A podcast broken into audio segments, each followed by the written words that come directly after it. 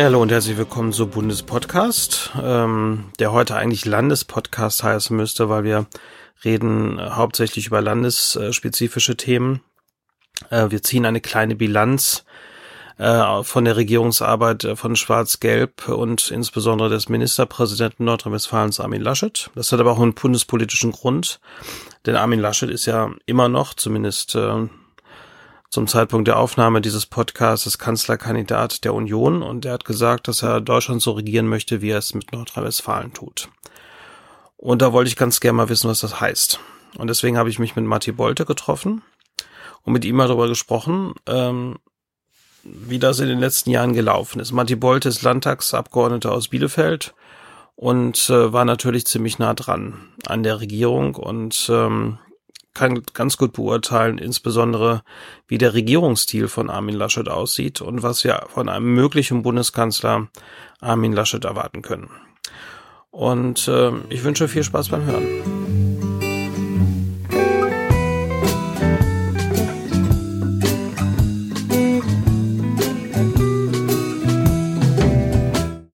So, wir sind jetzt äh, in der Maiwiese wo du noch nie warst. Nee, hier war ich noch nie. Aber warum heißt es eigentlich in der Maiwiese und nicht auf der Maiwiese? Wir stehen doch drauf. Ähm, das sind die Fragen, über die man mal einen extra Podcast machen wollte. Aber das sind Fragen, die Matti Bolte stellt. äh, hallo Matti, wer bist du? Hallo Mike, ich bin Matti und ich bin ähm, unter anderem Bezirksvorsitzender der Grünen in OWL und mhm. seit 2010 Abgeordneter im Landtag NRW bei uns in der Fraktion, zuständig für Datenschutz, äh, Wissenschaft, Innovation und Digitalisierung. Mhm. Okay, da hast ja schon eine ganze Menge erlebt im, im Landtag. Ja. Äh, genau. Du machst Digitalisierung. Was macht man da so auf, auf Landesebene? Naja, wir beschäftigen uns natürlich vor allem mit der Frage, warum wir auch nach so langer Zeit in Deutschland und auch in NRW immer noch so eine schlechte Netzinfrastruktur haben. Also wir haben nach wie vor mehr als 10.000 Funklöcher im Handynetz. Wir haben nach wie vor erst 12 Prozent der Schulen an schnelle Glasfasernetze angeschlossen. Und auch, wenn man sich das mal überlegt, was vor vier Jahren die äh, FDP und auch die CDU hier in NRW noch angekündigt hat, bevor sie an die Regierung gekommen sind, dass jetzt alles schneller und besser und digitaler wird, wenn man sich dann anguckt, dass sie es beim Glasfaserausbau gerade erst geschafft haben, von acht Prozent der Haushalte auf jetzt 15 Prozent zu kommen, also sieben Prozentpunkte Zuwachs in vier Jahren, dann zeigt es einfach, dass diese Landesregierung im Bereich Digitalisierung nicht vorangekommen ist. Und das kann man wirklich durch alle Bereiche der Digitalpolitik durchziehen. Das zeigt sich in den Schulen, das zeigt sich beim Internet, das zeigt sich bei der digitalen Verwaltung. Und das zeigt sich jetzt ganz bitter zum Beispiel auch bei den Gesundheitsämtern, die immer noch nicht digital arbeiten können. Und das hat uns in der Corona-Krise echt richtig große Probleme bereitet. Mhm, genau. Also äh, jetzt 15 Prozent. Und das wächst ja nicht exponentiell. Also wenn es in dem Tempo weitergeht, dann wird das noch eine sehr lange Zeit dauern, bis... Äh, Dauert ungefähr 25 Jahre. 25 Jahre, genau. genau, wir waren beim Thema, nämlich äh, schwarz-gelbe Landesregierung. Wir äh, haben ja einen Bundestagswahlkampf und zufälligerweise ist äh, der Ministerpräsident, mit dem du es öfter zu tun hast im Landtag, jetzt Kanzlerkandidat einer anderen Partei. Und er an hat angekündigt, Deutschland so zu regieren, wie äh, NRW regiert wird. Hast du Freude bei der Möglichkeit, dass das eintritt oder eher Sorgen? Ich finde, Sorgen ist noch recht freundlich formuliert, weil es ist wirklich ganz, in ganz vielen Bereichen sieht man einfach, was Schwarz-Gelb in den letzten Jahren hier in NRW angerichtet hat. Der Ausbau der Windenergie ist dramatisch eingebrochen über die Zeit. Da hilft es auch nicht, dass Laschet sich da mit irgendwelchen Zahlen äh, meint, schmücken zu können, sondern es ist einfach drastisch runtergegangen äh, um knapp 90 Prozent. Der, und es wird jetzt noch schlimmer, dadurch, dass es eben neue Abstandsregeln gibt und de facto der Windausbau in NRW komplett zum Erliegen kommen wird. Das heißt also, für den Klimaschutz, für die Energiewende passiert nichts. Äh, stattdessen werden die alten großen wie RWE hofiert. Ähm, wir alle erinnern uns sicherlich daran, äh, mit welchem mit welchem Aufwand äh, CDU die CDU-Regierung es sich versucht hat, irgendwie eine Begründung für die Räumung des Hambacher Waldes zurechtzulügen, beispielsweise und was für ein martialischer Einsatz dann gefahren wurde, um das noch irgendwie durchzudrücken, einzig und alleine im Interesse äh, der äh, Kohlekonzerne da noch, noch mehr Kohle im Rheinischen Revier abbauen zu können. Und da sehen wir einfach, äh, dass diese Landesregierung immer noch nicht verstanden hat, auch mit dem aktuellen Klimaschutzgesetz nicht verstanden hat, was die Stunde geschlagen hat, dass wir durch das Pariser Klimaschutzabkommen, was nicht einfach irgend so ein lustiges Stück Papier ist, dass man irgendwo sich an die Decke hängt, sondern was ein international bindendes rechtliches Übereinkommen ist, was sich, äh, dass sich die Landesregierung offensichtlich auch nicht beeindruckt gezeigt hat von dem Beschluss des Bundesverfassungsgerichtes zum Klimaschutz, ähm, sondern einfach immer weitermacht, ab, als ob die Welt sich nicht geändert hätte, sich nicht weiterdrehen würde, einfach weiter gegen das Klima arbeitet. Und das ist etwas, was wir in NRW seit 2017 erleben und was ich nicht für ganz Deutschland erleben will. Mhm. Also die Abstandsregeln der Windkraft äh, für Windkraftanlagen wurden ja verändert. Deswegen gibt es relativ wenige Flächen in NRW, wo es, wo man noch Windkraftanlagen bauen kann und auch Flächen, wo es sich vielleicht lohnen würde, mehrere raufzubauen, wo es dann aber nicht geht, wo man vielleicht nur eine genau. Sau machen kann. De facto ähm, ist das das Aus der, des Windausbaus in NRW. Genau, es gab ja damals von Armin Laschet so ein bisschen den Vorwurf, ja, die wollen ja auch nur Geld verdienen. Gibt es ja auch eine sehr schöne Aufnahme, also die äh, Leute, die Windkraftanlagen bauen. Etwas seltsamer Vorwurf, weil natürlich muss man damit Geld verdienen können, sonst lohnt es sich ja nicht, das aufzubauen.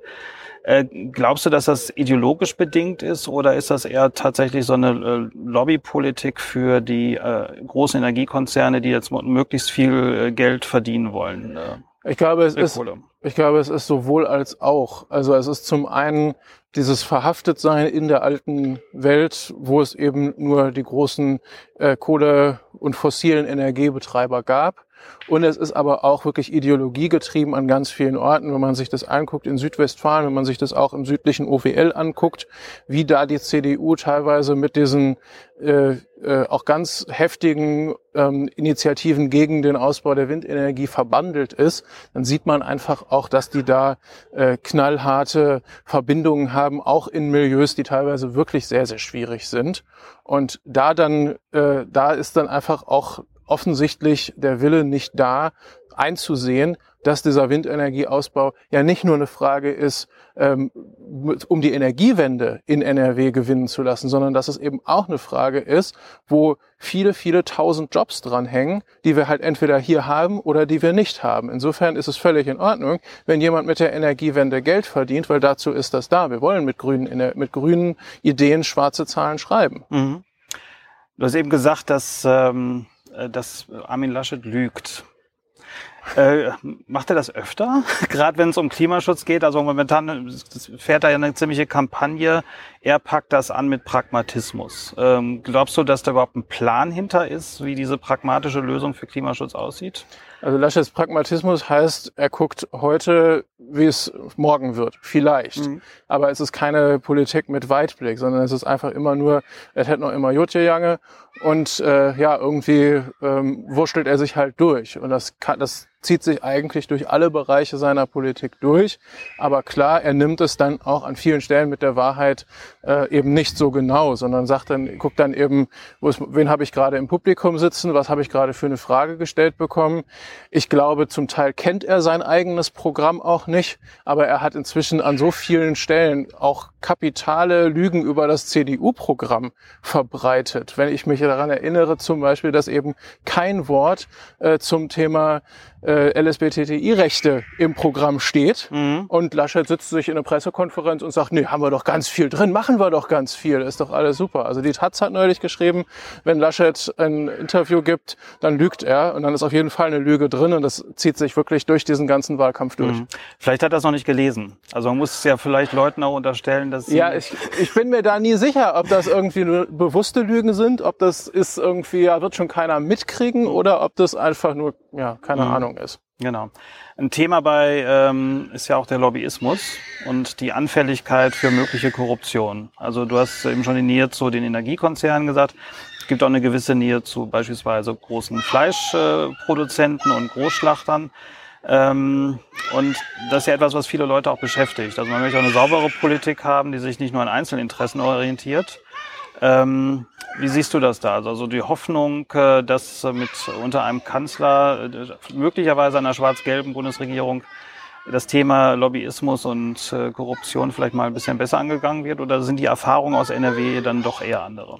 Also wir haben in NRW eine ganze Menge Initiativen inzwischen unternommen, um eben saubere und transparente Politik voranzubringen. Zum Beispiel durch, den, durch einen eigenen Gesetzentwurf für ein Informationszugangsgesetz, dass eben Bürgerinnen und Bürger leichter an amtliche Informationen kommen, äh, aber auch durch konkrete Pläne für ein Lobbyregister, für einen legislativen Fußabdruck, mit dem dann eben alle Menschen nachvollziehen können, welche ähm, Interessengruppen und welche äh, äh, ja, Gruppierungen, Institutionen auf die Erstellung eines Gesetzentwurfs Einfluss genommen haben. Das alles haben wir eingebracht, das alles ist abgelehnt worden von CDU und FDP mit ihrer Mehrheit im Landtag. Und das ist natürlich etwas, äh, wo man sagen kann, äh, das ist zum einen politisch motiviert, es ist aber auch ähm, aus der Praxis dieser Regierung einfach auch erklärbar. Also mhm. es gab ähm, den ganzen, diese ganzen Verquickungen mit den Energiekonzernen haben wir angesprochen. Wir haben aber auch jetzt im letzten Jahr gesehen, diese ganzen Maskenvergaben. Also man muss da nur an Joe Laschet, äh, an seinen Sohn sich zurückerinnern und diese Verbindung, die es dann zu Van Laak gab und die unsauberen oder zumindest grenzwertigen Vergabeentscheidungen. Das ist oft auch wirklich so an der Grenze des Legalen, aber äh, also da haben wir aus NRW durchaus eine ganze Reihe Beispiele. Tönnies hast du angesprochen mhm. als ein Thema, äh, was uns auch in der Corona-Krise ja sehr stark begleitet hat. Warum haben, hat dieser Fleischkonzern äh, die Rechte gekriegt, die er gekriegt hat? Haben wir bis heute keine wirklichen Antworten drauf. Wir wissen nur, dass es da Kontakte gab, die möglicherweise auch damit was zu tun haben können. Also saubere Politik ist das sicherlich nicht, was da passiert. Und wenn man sich dann auf der Bundesebene anguckt, was die CDU jetzt auch gerade zum Beispiel in den äh, letzten Wochen, was wieder öffentlich geworden ist, mit Amtor und seinen Verbindungen dazu TikTok und nach China und so, das ist halt alles, da sieht man einfach, äh, diese Partei, die CDU, hat ein Lobbyproblem. Sie hat kein Bewusstsein dafür, wie saubere Politik gemacht werden muss. Und da braucht es einfach Grüne, die äh, da einen klaren Gegenentwurf bieten. Mhm. Und da ist ja NRW jetzt nicht gerade die Ausnahme, sondern eine klare Bestätigung dieses Problems, beziehungsweise ja. sogar noch einer der schlimmsten Fälle. Ich glaube, bei Joe Laschet waren das OP-Kittel. Ja, ja, es war dann diese Mischung aus äh, Masken, OP-Kittel, also äh, es war, und, und es war dann am Ende alles unbrauchbares Zeug, was man für viel Geld abgenommen hat. Sitzt man da manchmal im Landtag und denkt sich, das kann doch gar nicht alles wahr sein? Ja, das denkt man sich. Und man denkt es sich natürlich auch, also gerade wenn ich mir angucke, diese Landesregierung ist halt sehr, sehr gut da drin, ähm, Eigen-PR zu machen. Und manchmal also manchmal braucht man dann einfach auch, selbst als Abgeordneter, der sehr, sehr nah dran ist, ähm, schon so zwei, drei Nachfragen, um rauszufinden, wie viel ist davon eigentlich wahr. Also wir hatten vorhin ganz eingangs das Thema Digitalisierung in der Bildung und Glasfaseranschlüsse für Schulen. Also der Digitalminister ist schon rumgegangen und hat gesagt, 90 Prozent der Schulen sind ans schnelle Internet angeschlossen. Mhm. Damit hat er aber nicht gemeint, sie sind ans Glasfasernetz angeschlossen, sondern damit hat er gemeint, das sind diese 90 Prozent der Schulen, das sind äh, diejenigen, wo man mal darüber nachgedacht hat und geplant hat, sie anzuschließen. Und dann hat man, da muss man eben weiter fragen, so was meinen Sie denn damit eigentlich? Und äh, kommt dann irgendwann dabei raus, dass von diesen 90 Prozent, was die Regierung auch offiziell kommuniziert, in Wahrheit nur 12 Prozent wirklich mit zukunftsfähigen Anschlüssen mhm. versorgt sind. Und das zieht sich wirklich durch alle Bereiche durch. Da kann man sagen, hey, super, Stärken, Stärken, ihr habt tolle Pressesprecher, aber ihr macht halt schlechte Politik. Ja, also so zwei Mbit sind ja auch ein Anschluss ans absolut, Internet. Genau. Absolut. Für eine Schule ein bisschen wenig. wenn da mehr drin Leute, Leute drin surfen, aber es ist ein Anschluss. Es ist ein Anschluss. Von da ja. haben sie nicht gelogen. Ja, ja, ja. genau. Ist, und da ist es wirklich, also das kann man wirklich durch alle Bereiche durchziehen und das ist einfach, also da denkt man dann schon so, ey, scheiße, wollt ihr mich hier alle verarschen. Mhm. Das Thema Religion spielt ja auch immer mal eine Rolle ähm, WDR Funk, Funk, Rundfunkrat, also etwas konservativere Gruppen kommen da rein, also auch mit Kontakten zum Opus Dei. Und dann auch beim islamischen Religionsunterricht, dass da auf einmal die Tipp mit reinkommen soll. Also äh, da fehlt dann auch ein bisschen eine kritische Haltung, habe ich den Eindruck. Äh, beziehungsweise ja. es gibt über Personalien auch eine starke Nähe zu sehr konservativen und ähm, reaktionäreren Gruppen. Genau, also das kann man definitiv so sagen, dass es diese Nähe gibt. Ich finde es jetzt gerade im Bereich äh, auch DTIP wirklich hochproblematisch, ähm, gerade auch mit Blick darauf, dass in der Vergangenheit es da ja auch schon eine ganze Menge an Konflikten drum gab. Wie gehen wir damit um und wie sorgen wir dafür, dass Musliminnen und Muslime eine ähm, politische Vertretung ja auch haben. Das ist ja auch richtig. Und dass wir auch islamischen Religionsunterricht haben, ist auch richtig. Und dass wir die Verbände dabei irgendwie einbeziehen, ist auch richtig. Aber warum man dann ausgerechnet diese Verbände mit diesem Personal in diese ganzen Gremien reinlassen muss, es ist mir ein Rätsel. Mm, ich hätte dazu eine Veranstaltung mit Berivan Eimers. Ja die ja nachher auch sehr angefeindet wurde dazu. Mhm. Und äh, zumindest war, stand damals, dass auf die Frage, warum es jetzt DTIP sein muss, noch keine Antwort kam. Hat sich da mittlerweile irgendwas geändert, deines Wissens nach? Nicht, dass ich wüsste. Ja. Also zumindest, das, es gibt keine befriedigenden Antworten auf diese Fragen. Okay. Ja. Ähm, also wir haben ja über John Laschet gesprochen, über die Öffentlichkeitsarbeit der CDU.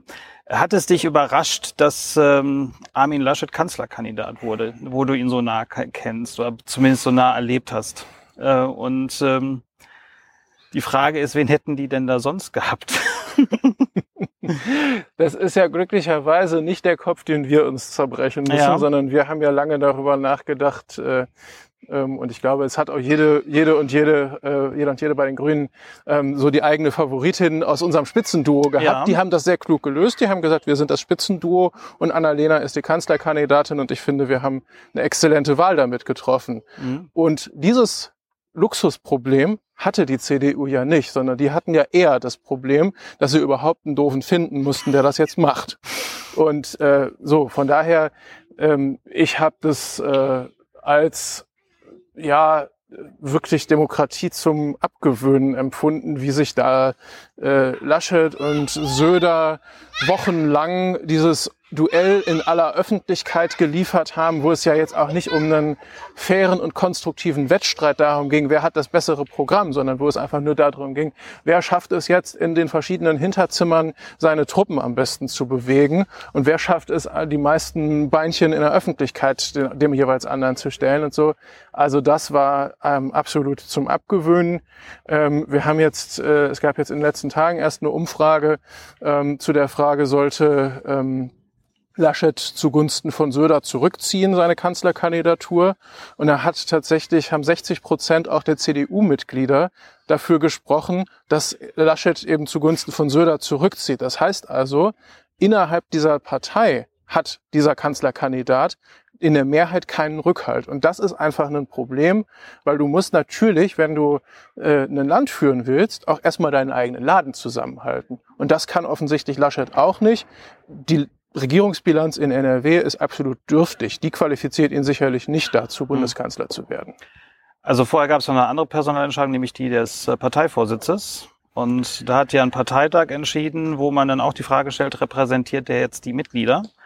Und da gab es ja noch zwei andere NRW-Kandidaten. Also äh, findest du es sehr gut, dass äh, Nordrhein-Westfalen so stark innerhalb der CDU ist oder dass sie so viele tolle Leute haben, die, die da möglicherweise auch an die Spitze kommen können?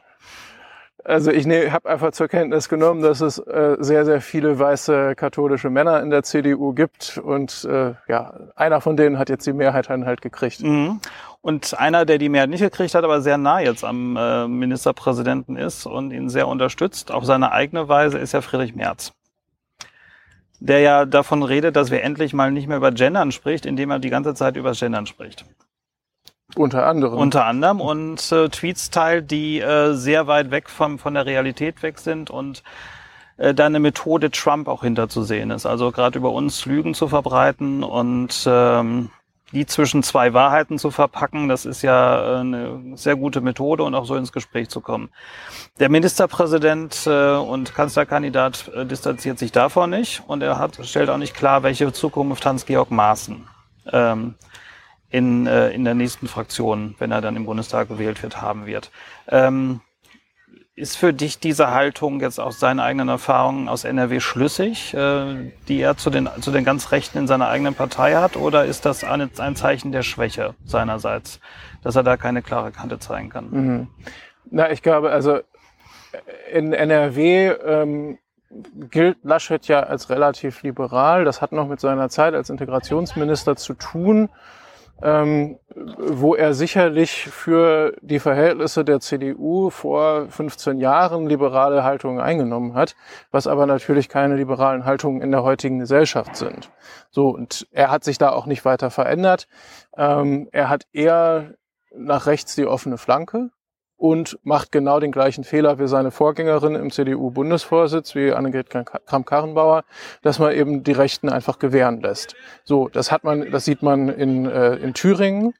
Ähm, nicht nur mit Maßen, sondern ja auch mit der ganzen Frage, wie sind, äh, wie ist es da mit dem Stabilitätspakt und der möglichen Neuwahl, nachdem äh, ja vor im, im letzten Jahr äh, der ähm, Thomas Kemmerich von der FDP gemeinsam mit AfD und CDU zum Ministerpräsidenten gewählt worden war, gab es ja eigentlich eine Vereinbarung, dass die CDU den Weg zu Neuwahlen freimacht. Das hat sie jetzt nicht getan. Und äh, da hätte Laschet sich natürlich auch engagieren können dafür, dass die CDU da ihre Verpflichtungen äh, einhält. Ähm, und das geht natürlich genauso dann auch bei Hans-Georg Maaßen, der ja dann, also das muss man sich halt auch vergegenwärtigen. Laschet regiert in Nordrhein-Westfalen mit einer Stimme Mehrheit im Landtag hoffe ja nicht, nicht und wir sind alle bis, äh, bis wirklich äh, äh, äh, komplett äh, durchmotiviert, dass wir das jetzt auch verhindern, dass ja. Laschet in diese Verantwortung kommt. Aber ich meine, es kann ja passieren, dass es auch im Deutschen Bundestag eine Konstellation gibt, wie auch immer sie am Ende des Tages aussieht, die halt von der Stimme von Hans-Georg Maaßen abhängig ist. Und ich möchte das nicht erleben, ja. weil dadurch hat dieser rechte Hetzer ein wahnsinniges Druckpotenzial, wenn er dann in diese Fraktion reingewählt wird. Und deswegen hoffe ich natürlich, dass die Menschen in Südthüringen schlau genug sind, den Typen nicht zu wählen. Ja, Amen.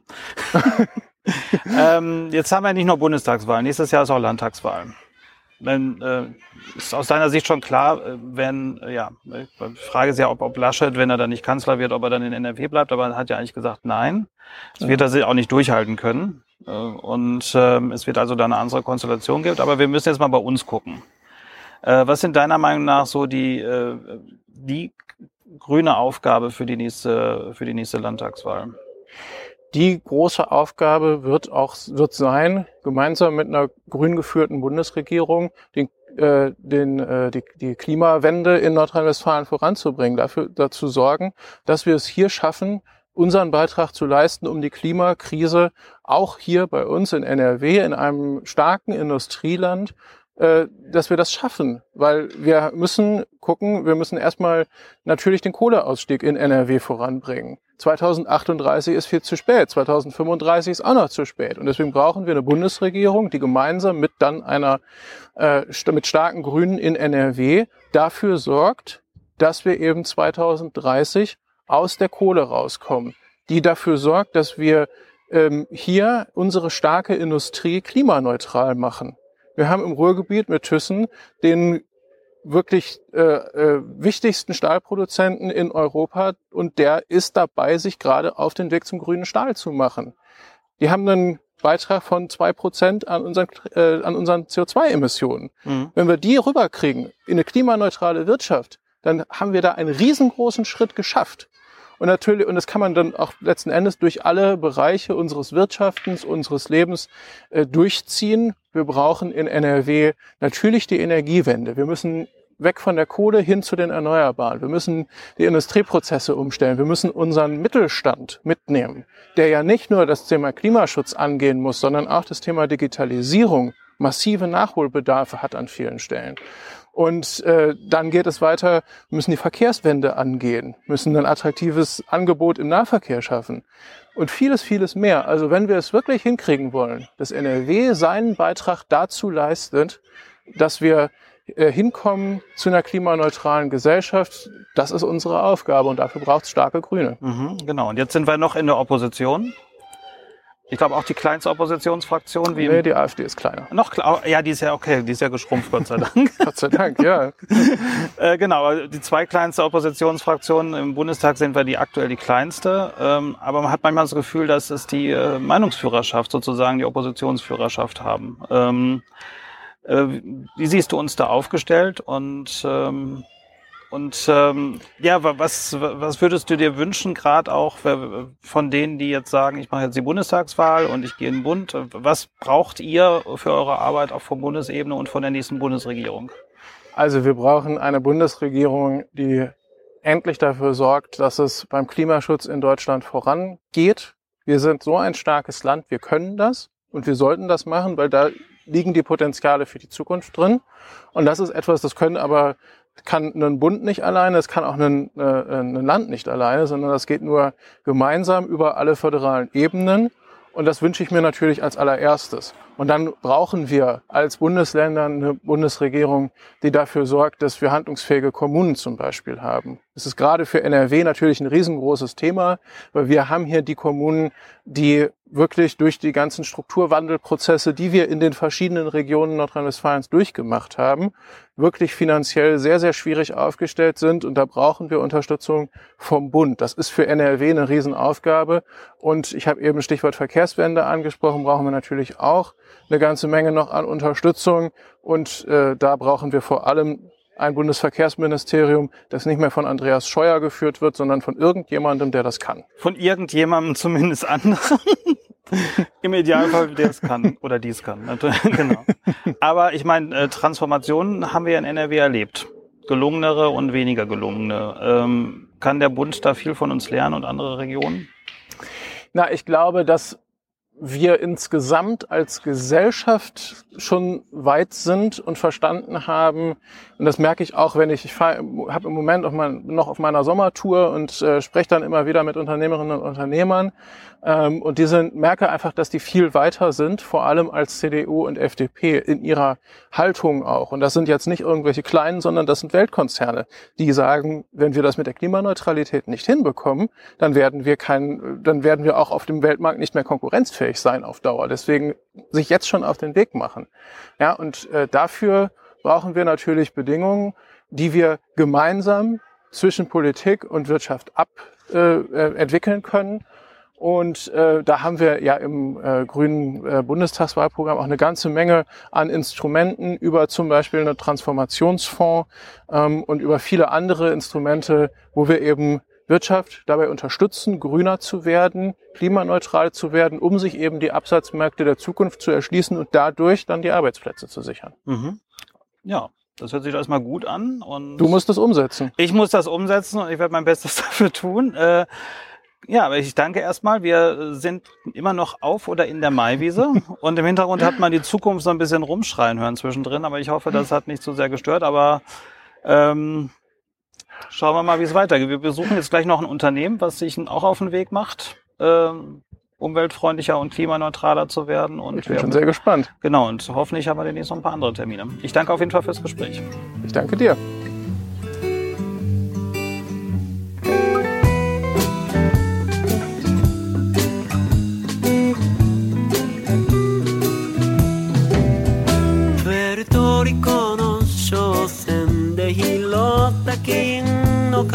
を語って